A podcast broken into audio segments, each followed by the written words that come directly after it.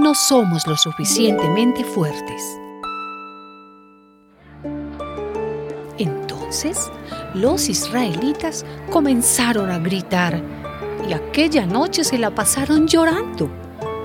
Todos ellos se pusieron a hablar mal de Moisés y de Aarón. Decían, ojalá hubiéramos muerto en Egipto o aquí en el desierto. ¿Para qué nos trajo el Señor a este país? ¿Para morir en la guerra?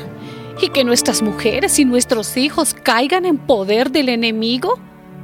Más nos valdría regresar a Egipto. Y empezaron a decirse unos a otros, pongamos a uno de jefe y volvamos a Egipto. Moisés y Aarón se inclinaron hasta tocar el suelo con la frente delante de todo el pueblo.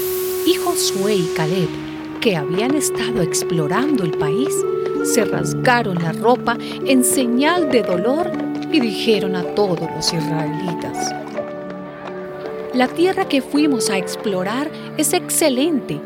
Si el Señor nos favorece, nos ayudará a entrar a esa tierra y nos la dará.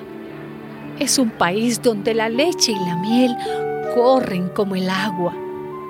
Pero no se rebelen contra el Señor ni le tengan miedo a la gente de ese país porque ellos van a ser pan comido para nosotros. A ellos no hay quien los proteja, mientras que nosotros tenemos de nuestra parte al Señor.